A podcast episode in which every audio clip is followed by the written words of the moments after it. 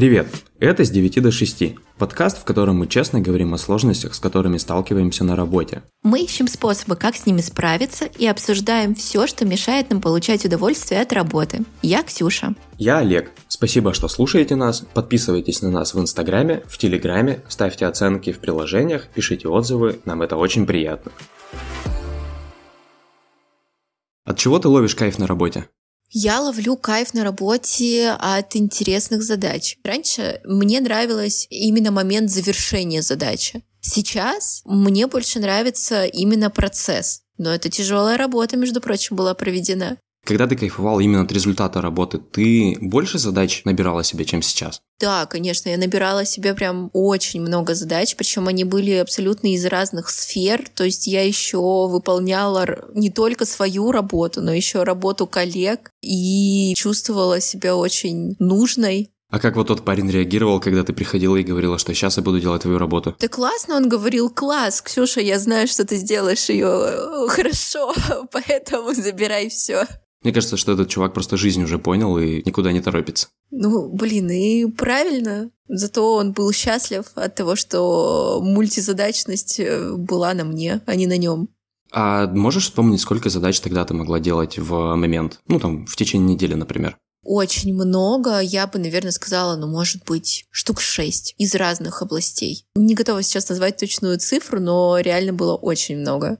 А если сравнивать тогда и сейчас, вот уровень кайфа вообще от просто завершения большого количества задач и кайф от погружения такого полноценного в твою одну, две, не знаю пока сколько задач, вот где, где было круче? Везде было круто, но было круто по-разному. Если говорить о кайфе от завершения, то это крутой кайф, но он длится, к сожалению, не так долго, потому что в очереди уже следующая задача, которую нужно брать. Если говорить про кайф от самого процесса, то он гораздо длиннее, но, как мне кажется, не такой яркий. Поэтому, когда я уже переключилась на меньшее количество задач, мне было поначалу очень тяжело от того, что я не понимала, откуда этот кайф черпать, потому что ты вот уже хлебнул вот этого адреналинчика и кайфа от большого количества, что пришлось переключаться, и сейчас просто все по-другому. Ты очень правильную мысль сказала, что когда мы делаем много задач параллельно, и они наконец-то завершаются, мы хапаем какой-то эндорфин, мы к этому привыкаем. И потом, когда мы остаемся наедине с одной единственной задачей, условно, да, или с одним единственным хобби, не знаю, по жизни, возникает много вопросов, типа, а как от этого получать удовольствие? Да, то есть быстрый дофамин, он всегда более ярко как-то воспринимается, чем вот эта долгосрочная история. Да еще мне кажется, что в принципе зависит от человека, насколько интересно ему постоянно делать вот именно один монотонный труд. Это может быстро надоесть. Давай сделаем маленькое отступление и немножко расскажем о том, чем мы вообще с тобой занимаемся. Мы уже рассказывали, что мы айтишники. Можешь в двух словах рассказать, что такое твоя задача? Моя задача — это кусок программы, который мне нужно проверить на качество. Насколько он хорошо сделан и вообще то ли сделано, что хотели изначально или нет в рамках одной задачи порой становится скучно, и мне кажется, это как одна из причин, почему хочется нахапать себе побольше чего-то. Но вообще-то, смотри, это же очень важный момент. Качество твоей работы напрямую влияет на качество того программного продукта, который мы предлагаем нашим клиентам. Если ты будешь заниматься пятью-пятнадцатью задачами параллельно, качество каждой из них, кажется, будет немножко страдать. Получается, что ты осознанно идешь на те шаги, которые отдаляют тебя от самоцели всего этого процесса. Это вообще как так? Кажется, что как раз э, квалификация и профессионализм мой должен проявляться в том, что я могу безболезненно для качества переключаться между задачами, и как раз-таки вот когда ты только начинающий э, специалист, для тебя переключение — это потеря качества. Но когда ты уже опытный, тогда ты можешь уже позволить себе такие дерзости. Ну, конечно, в пределах разумного. Если я возьму 15 задач в параллель, то я не смогу ничего. Тут главное понимать и как-то оценивать себя Слушай, мне кажется, что это может зависеть все не только вообще от профессионализма, а от, в принципе, личных каких-то, ну, не сказать, что качеств, а просто свойств, да, то есть кому-то прикольно держать в голове несколько больших там задач, целей, проектов, не знаю, а кому-то больше нравится сначала одно, потом другое, потом третье, потом компот. Возможно. Ну и в целом, наверное, особенности каждой профессии, то есть насколько ты себе там можешь позволить вообще это, насколько нет. Но опять же, если вспомнить там, не знаю, про руководителя, руководителей — это люди, которые одновременно делают очень много задач, очень много делают, держат в голове. Это просто такая профессия. Давай тогда просто договоримся и остановимся на том, что задача это просто какая-то отделимая часть моей работы, которую я взялся, делаю. У нее есть начало, у нее есть какая-то своя цель, результат, там, не знаю, шаги, точка. На этом пока все. Да, давай так, я думаю, так будет проще. Супер. Давай добавлю еще немножко совсем про свои задачи. В моем мире задача – это решить какую-то проблему или создать какую-то дополнительную штуку. И не создать дополнительных проблем. И, безусловно, не создать для Ксении Андреевны дополнительных проблем. Это вообще одна из основных моих задач. Ты сказала, что раньше ты ловила кайф от того, что задач много, от того, что много результатов, соответственно, да? Сколькими задачами тебе сейчас хочется заниматься в один момент времени, в течение недели, например? Слушай, ну идеальное, идеальный мир — это одна задача.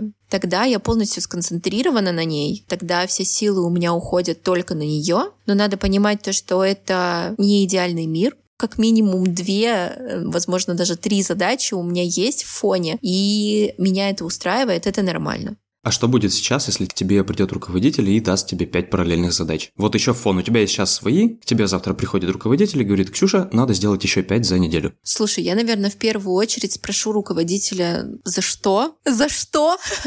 Что я такого сделала? Почему так? Я буду откровенна, я достаточно покладистый сотрудник, и если мне объяснят причину, а если меня заверят, что это ненадолго, то я, скорее всего, пойду и буду делать эти пять а, параллельных задач, мне нужно понимать, когда это закончится, и мне нужно сразу же заранее подумать про отдых, как мне восполнить это все. И после этого получается, что ты оказываешься в ситуации, когда у тебя условно, допустим, 10 параллельных задач, время в течение недели осталось такое же, что ты будешь делать? Ты либо понизишь качество других задач, потому что начнешь тратить на них меньше времени, либо ты начнешь больше своего свободного времени тратить на эти задачи. Вот что ты выберешь? Всегда я выбирала, конечно, тратить свое личное свободное время. Качеством я не люблю пренебрегать, то есть это для меня сразу же нет. Естественно, я иду и делаю это в свое свободное время, приоритизирую, ну и, возможно, придется подоговариваться со мной по срокам остальных задач, потому что нельзя все-таки считать то, что мы сейчас в меня засунем еще пять задач, и срок выполнения не изменится.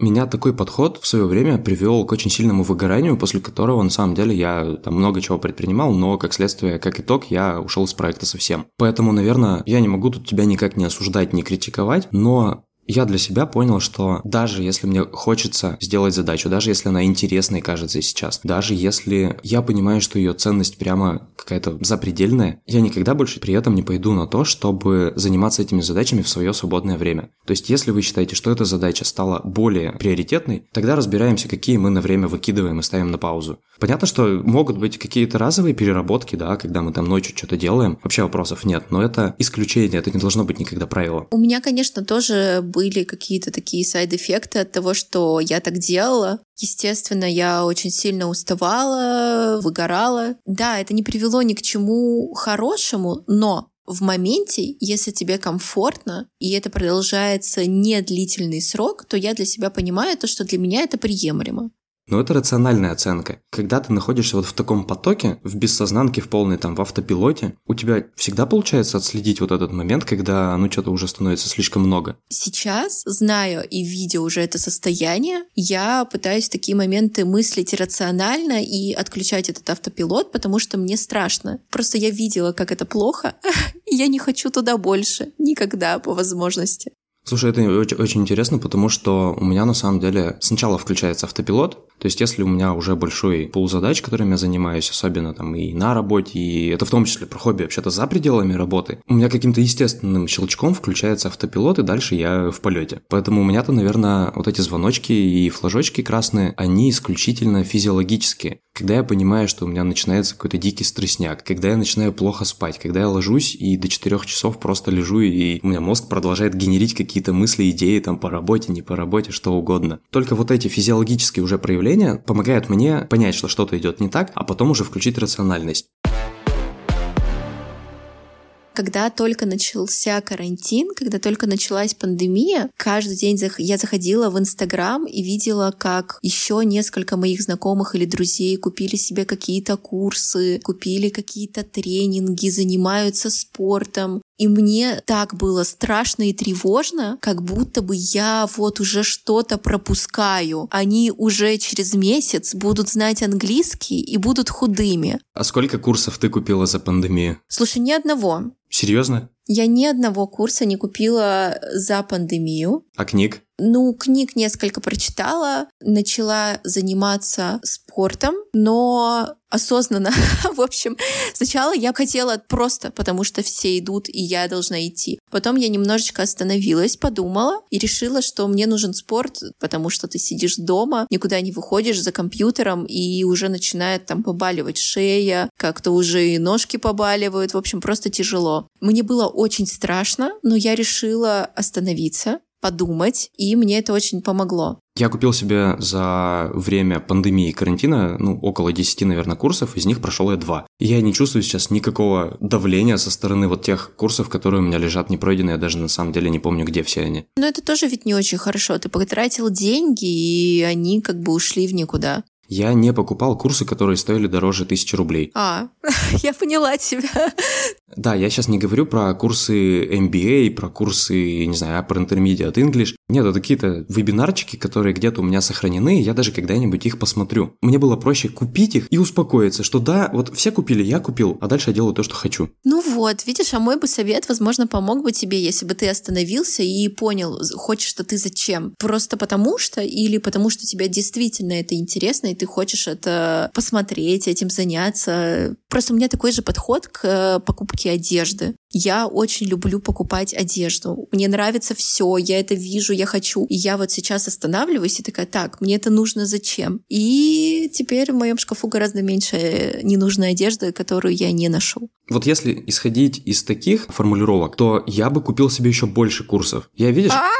я на самом деле помешан на каких-то новых навыках. Мне просто очень нравится изучать, учиться чему-то новому. Я честно ловлю от этого кайф. Особенно, знаешь, там первые 2, 3, 4, 5 часов, там, не знаю, может быть, день, неделю. Поэтому, нет, если бы я каждый раз задумывался, зачем мне это надо, я бы купил еще курсы французского, итальянского, курсы по четырем языкам разработки, по массажу, по каким-то медитативным практикам, еще 10 приложений установил. Если бы я исходил только из того, что я хочу и зачем я этого хочу, я бы не остановился до сих пор. Но у меня с одеждой есть еще один вопрос. Я задаю себе вопрос, куда я в ней пойду, когда именно. Ты купишь это сегодня, и когда ты пойдешь? Через неделю? Через месяц? Через год? Если через неделю, то куплю. А теперь объясни мне, как то, о чем мы с тобой говорим, относится к нашей теме про многозадачность вообще? Если бы ты задался вопросом изначально, когда я буду пользоваться итальянским, если бы ты понял, что ты не планируешь общение с носителями, ты не хочешь в отпуск в Италию, может быть, тогда ты понял, что тебе это и не нужно вовсе. И на самом деле, тогда бы я поступил абсолютно иначе, потому что именно тогда, в начале пандемии, я был настроен на многозадачность, потому что я испытывал очень много лишений с точки зрения карантина и изоляции, да, там отсутствие каких-то удовольствий от общения на работе. И, конечно, хотелось наращивать вот этот объем удовольствий, получаемых, за счет просто простых каких-то понятных штук, которые гарантированно дают кайф. И это в начале изоляции, карантина приводило к тому, что я действительно старался делать очень много. Как все непросто с этой многозадачностью, конечно. Вообще все не просто, гораздо проще, когда задача одна – выжить.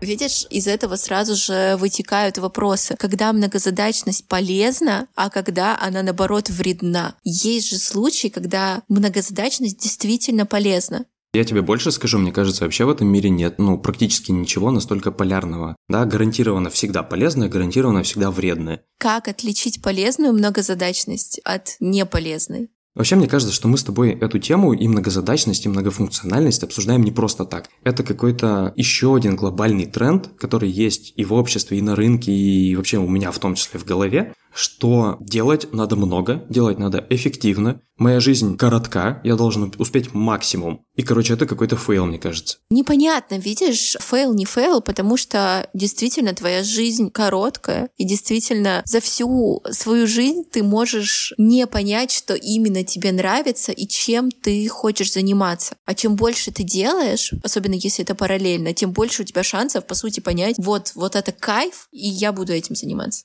Я тоже так думал, я тоже так думал раньше. Сейчас тебе объясню, как мне кажется, почему это происходит. Но отступление небольшое такое. Гораздо больше о себе я понял в те моменты, когда я просто отставал от себя, давал себе ничего не делать, поскучать несколько часов, и мозг сам понимал, чем он хочет заниматься. Вот это работало безотказно. А когда я проверял 30-40 вариантов, чем я хочу позаниматься, я, блин, просто уставал, я уже ничем не хотел позаниматься.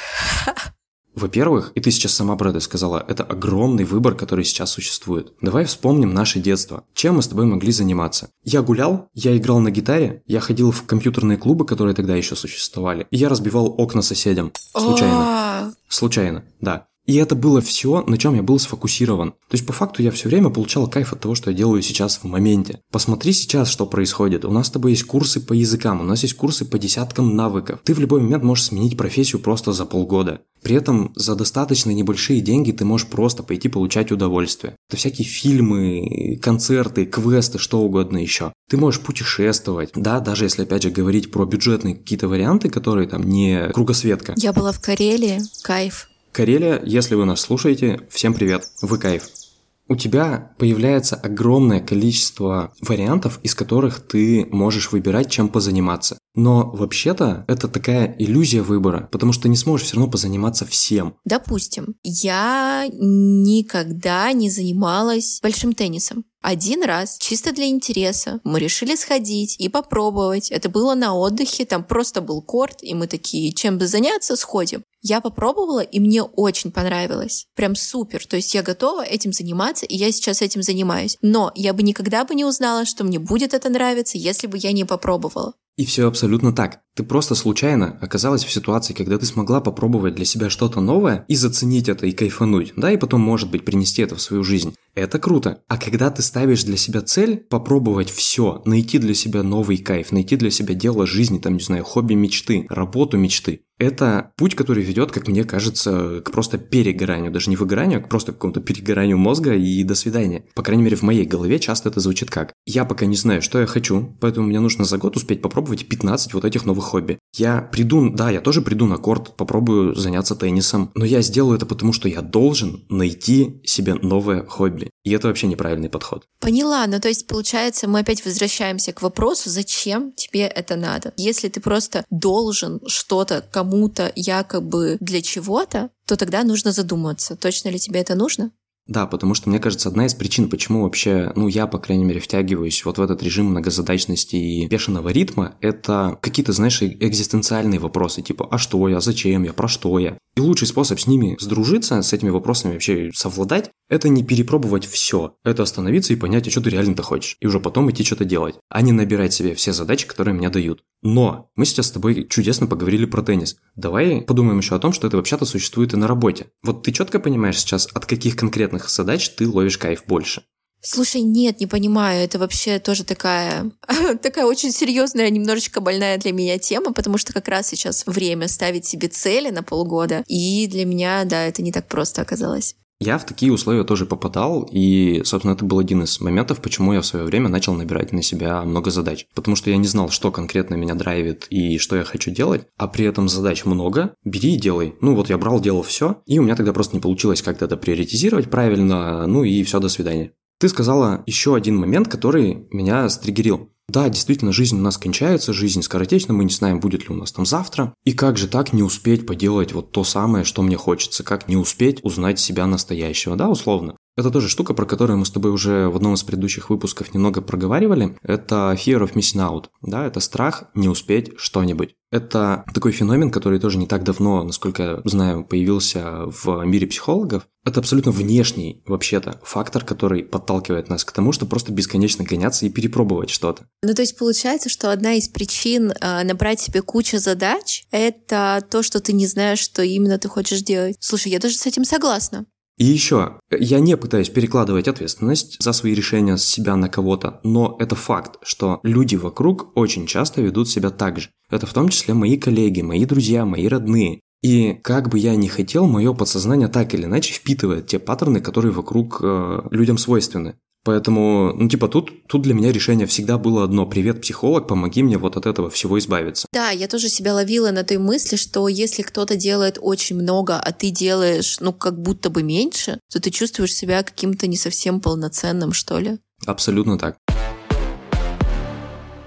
Вчера, кстати, вчера читал книжку, не буду сейчас говорить, какую это не имеет отношения к выпуску и к теме. Такая, знаешь, стандартная книга коуча, который учит жить классно, жить так, как я хочу. Я словил такое ужасное ощущение, что эту книгу писал не автор, не коуч, а маркетолог. То есть чувак, который просто умеет продавать свою теорию про эффективность, про то, как еще быть эффективнее. И мы с тобой уже тоже про это немножко говорили не так давно. Книги про эффективность, они заполнили полки магазинов сейчас. И у меня есть большое ощущение, что книги про эффективных менеджеров пишут эффективные менеджеры, чтобы мы с тобой читали и становились гораздо более эффективными, потому что это их основная задача. Настроить процесс так, чтобы мы работали лучше. Давай будем честными. Многим работодателям норм, что мы работаем дофига, что мы набираем много задач, потому что на самом деле незаменимых людей практически нет. Пришла Ксения Андреевна, выгорела за год, но зато сделала дофига. Окей, мы ее уволили, взяли Олега, он еще год поработал работает. Я честно знаю работодателей, ну, понаслышке, у, у кого процессы устроены именно так. Да, слушай, про эффективных менеджеров вспомнила случай, когда мы тоже сидели с коллегами и обсуждали, что к нам пришел аналитик, и он очень сильно напоминает эффективного менеджера. Он делает вид, что он действительно очень много делает, но по факту он не делает ничего полезного. То есть он приходит и спрашивает, как у вас дела, а у вас дела, а что получилось, ой, не получилось. Просто ходит и переливает условно там воду из одного сосуда в другой, может быть, иногда действительно тоже стоит задуматься о том, что тот человек, который кажется тебе суперпроизводительным и эффективным, на самом деле он как раз-таки эффективный в кавычках. Это действительно забавная история, когда, возможно, просто ты видишь не совсем то, что есть на самом деле. Мы же никогда с тобой не видим, что происходит на самом деле. Это наша с тобой версия реальности. Я обожаю эту фразу. Она как бы вроде бы ни о чем, но в то же время обо всем. В общем, нужно делать просто так, чтобы тебе было комфортно. Если ты берешь, я не знаю, семь задач, и тебе это некомфортно, то тогда нужно что-то менять. Но если ты берешь семь задач, от которых ты прям кайфуешь, тебе классно, при этом у тебя есть еще жизнь другая, то ок, почему бы и нет? Как ты пришла к тому, что на старой своей работе ты делала много задач, кайфовала от этого, а сейчас ты делаешь, как ты говоришь, гораздо меньше и ловишь кайф от процесса? Как? Что тебя поменяло? Я поняла то, что нужно остановиться в тот момент, когда я совсем уже запуталась и потеряла ориентиры, куда я иду, зачем я иду. Я просто на автопилоте своем гнала, я понимала то, что нужно делать, делать, делать, а вопросов зачем я себе не задавала. В какой-то момент у меня случилось достаточно тяжелое какое-то такое эмоциональное состояние, связанное с тем, что другой жизни, кроме работы, у меня по сути и не было, но зато у меня было очень много задач, времени на хобби не оставалось. И получается, что практически вся моя жизнь была сконцентрирована на задачах, смысл которых я уже потеряла. Получается, что ты даже обесценила, может быть, как-то вот свой опыт, свою работу. Да, в какой-то момент э, я, безусловно, это обесценила, и это был очень грустный этап, когда ты все еще должен делать все свои задачи, потому что ты уже привык, и тебе надо, и все привыкли вокруг. Но ты уже задаешь себе вопросы, зачем ты это делаешь. Это очень тяжело, потому что ты получаешь ответы, которые тебе не нравятся, но делать ты продолжаешь. Очень тяжело было без поддержки друзей, без поддержки близких. Я не смогла принять для себя решение, что нужно что-то менять. В такой момент должен быть кто-то рядом, кто тебя поддержит и кто посмотрит со стороны вообще, что ты тут делаешь. Короче, ты сейчас сказала две очень, как мне кажется, классных мысли, которые я хочу выделить, подчеркнуть и захайлайтить всячески. Во-первых, это аффектит не только работу. Да, принцип многозадачности, он как бы он у нас с тобой в голове, он не у работы. Это мы принимаем такой паттерн. И это сказывается потом на обычной жизни, на там жизни в семье, не знаю, с друзьями. И да, у меня, блин, у меня были такие периоды, когда я на вечер планировал себе и с другом встретиться, и маме успеть позвонить, и еще книжку прочитать, и на гитаре поиграть, и кино посмотреть, а у меня два часа свободного времени. А я каждые выходные делала генуборку, потому что я не могла просто сидеть и отдыхать. Мне нужно было делать что-то полезное, срочно. Да, потому что когда ты на работе, ну, когда ты 9 часов в день не можешь выдохнуть, ты привыкаешь к тому, что это как бы ненормально. Кажется, что это и есть признак того, что я хороший, я там классный вообще и должен получать удовольствие. И как будто проблема во мне, что я не могу получить в этом удовольствие. На самом деле, нифига не так. Вторая мысль, которая мне откликнулась, отозвалась прям в сердечке, это про вопрос «зачем?». После вопроса «зачем» лучше бы задавать вопрос «а как я хочу на самом деле?». Зачем я делаю то, что я сейчас делаю, это вопрос, который, ну, меня, по крайней мере, практически никогда не приводил к ответам. А вот вопрос, что я хочу делать в итоге, что я хочу делать завтра, он помог мне определить реальные мои ценности. И как следствие понять, что какая-то часть моих ценностей соотносится с ценностями там и целями компании, какая-то нет. И вообще-то это тоже нормально. И если я пойду сейчас искать работу и компанию, с которой я буду, ну, там, на одной волне на 100%, ну, кажется, я буду еще 10-15 лет в этих поисках. Кажется, тебе нужно открыть свою, если хочешь такую компанию. Я не хочу открывать свою собственную компанию, и я думаю, что мы с тобой про это поговорим отдельно в рамках какого-нибудь эпизода про открытие собственного бизнеса, и вот про это убеждение, что я не хочу работать на дядю, не хочу сидеть в офисе, хочу быть самозанятым, вот это моя мечта. Давай обязательно обсудим это в какой-нибудь раз. Обязательно обсудим и это, и многие другие интересные темы. Подписывайтесь, чтобы ничего не пропустить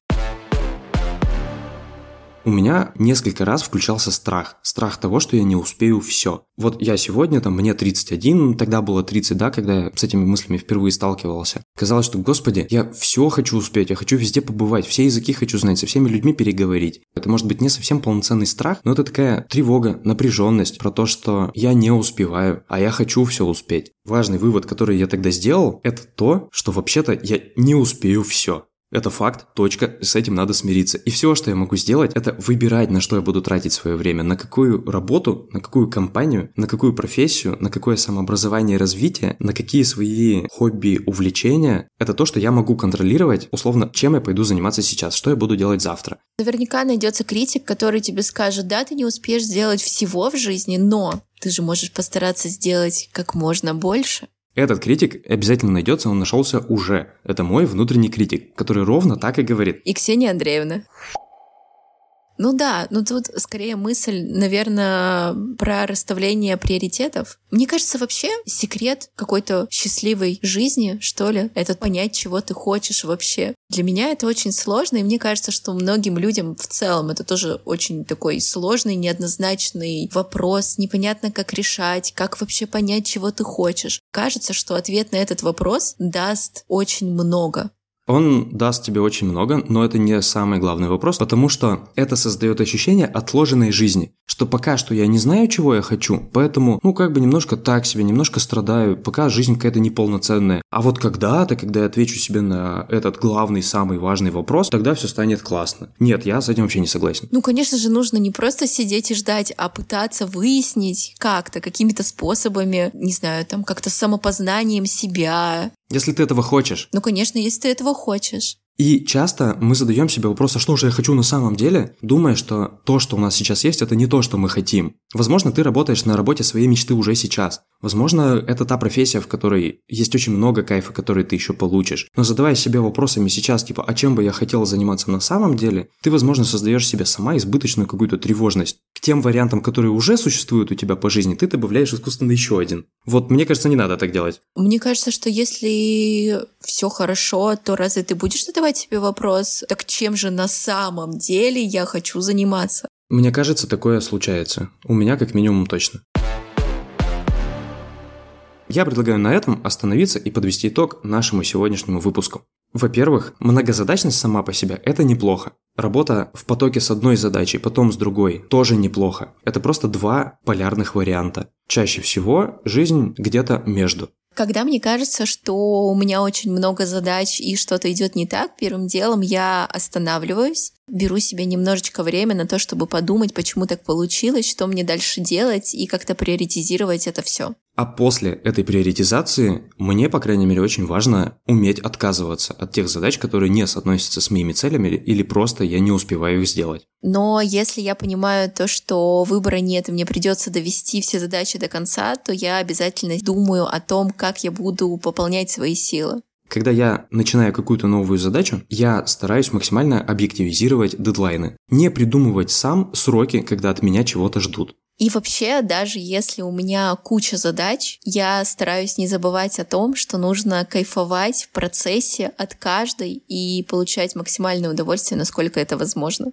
Потому что план задач – это только план, только на бумаге или в электронной табличке, и мы можем из него выбиваться. И вообще для себя я поняла, что неважно, как называется то, чем я занимаюсь, многозадачность или монозадачность, главное, что мне комфортно в моменте.